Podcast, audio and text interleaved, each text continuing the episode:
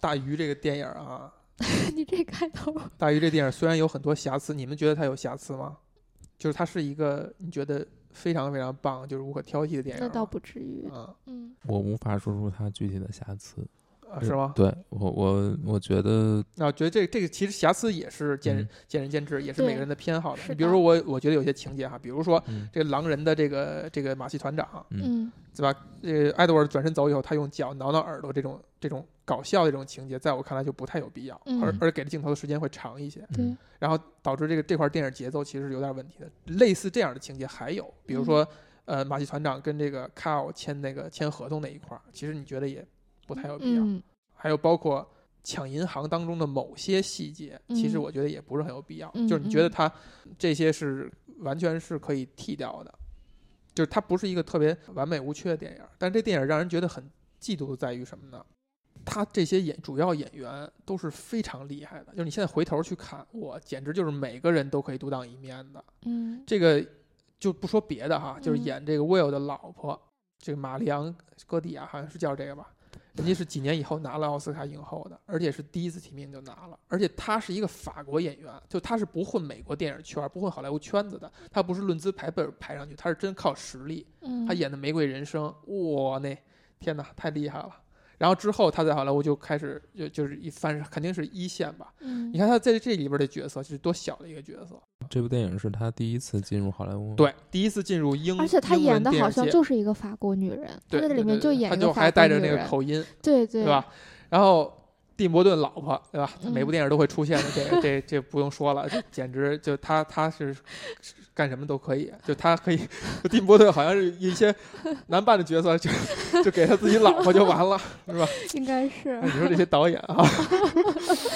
嗯然后《悲惨世界》是蒂姆·伯顿 的吗？悲惨世界不是不不是我但别你，我都要哭了，我对呀、我我感觉也不是，但是他老婆其实是在里边悲惨世演界是演多是是演过一个角色嗯，这个 Edward 的这个老头儿这个演员嗯 Albert Finney。嗯是一个不太知名的，但是英国国宝级的一演员。就他就像我就我经常会说嘛，英国有大量演员其实是不被大家所熟知的，但是每一个都响当当拿出来了。他可以说是历届演丘吉尔的，包括今年的这《至暗时刻》的加里奥德曼在内，就是他的那版本的丘吉尔公认是最好的一版。你想想一下啊，就他那个状态去演丘吉尔，能演成什么感觉？嗯，然后再说 Will 这个演员，这嗯演员是我觉得就这么多年一直特别就是被低估的一个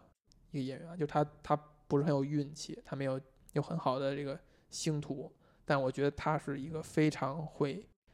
表演而且非常有戏的人，就你嗯看他的脸，你就会很愿意盯着看。嗯呃，举个例子，就是他最后他讲这个故事的时候，然后到他到艾德沃去世，然后他的那个表情那变化，就他的那种流泪，嗯不是那种就喷发出来的，也有一点儿无措，又有一点儿需要接受这个现实，然后克制自己，以及他对于他父亲的那种理解，嗯，然后到他最后走，慢慢的走到电话前，给他妈妈拨电话，然后哽咽着说出那一句 “mom”。然后这个镜头切掉，切到葬礼，嗯就这个表演非常非常的精彩，啊包括他在后来的这个 Spotlight，呃，就聚焦里边也演了一个角色，也是很出彩儿的，那个是一个群像演技，演 Will 妈妈的这个演员嗯仍然一样，虽然他也没有演什么很知名的电影，但是他在这个美剧界也是很很棒的一个一个演员，就每一个角色，还包括《幽灵小镇》上那个那个诗人，诗人太搞笑了嗯。哎，那这块儿还有他还有一层故事，嗯你看啊，这个角色是怎样出现的，嗯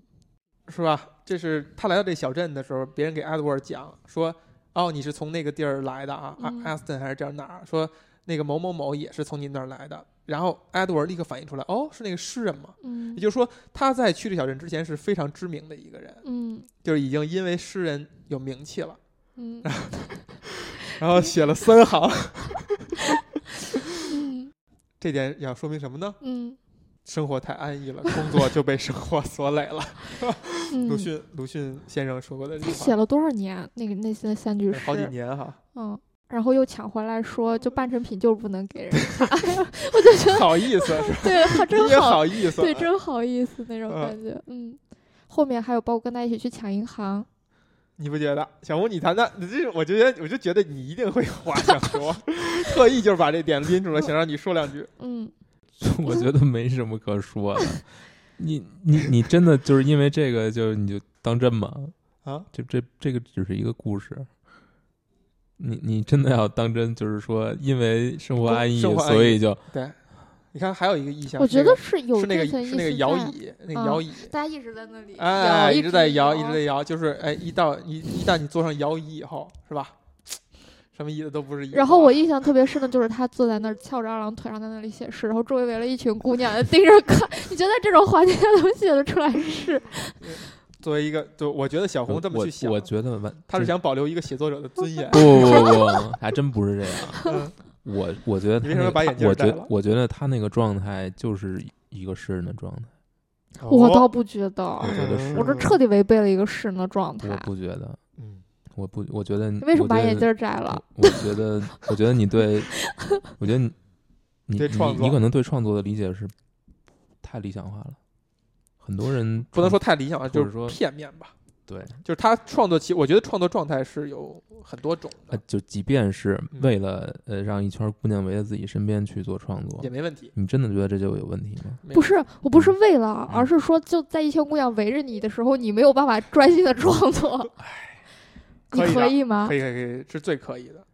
人的创作欲望和创作才那个才华什么时候迸发的？嗯哎，什么时候迸发？ 就是在非常重要的一部就分，是在你爱别人的时候。对，而且还不是说你们俩已经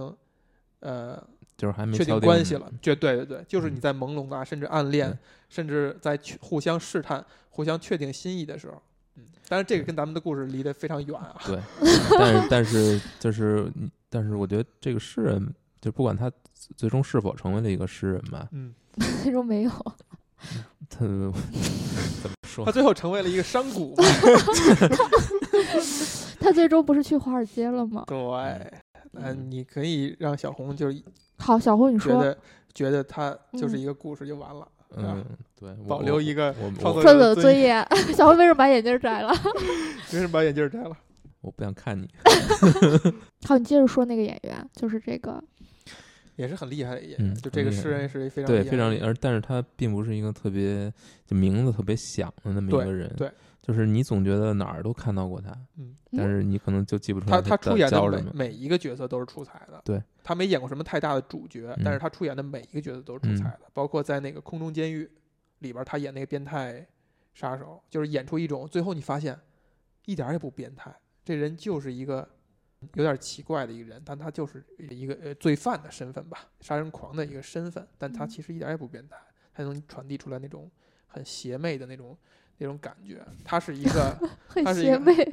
他是一个对不像那个就是莱托啊尔这种比较外化的演员，但他真的是可以啊比把比这莱些托高气级质多了，好吗？气质内内在内化其中啊。你对莱托尔 是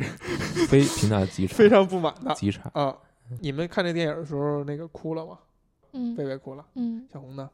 你一个看《回忆点点滴》就可以哭的人，没哭，没哭，没哭。说明你真的不是很喜欢电影。就是你，你就像你刚才表达的，你是带更我贴近我 Will 更这我个，我更贴近 Will。对嗯，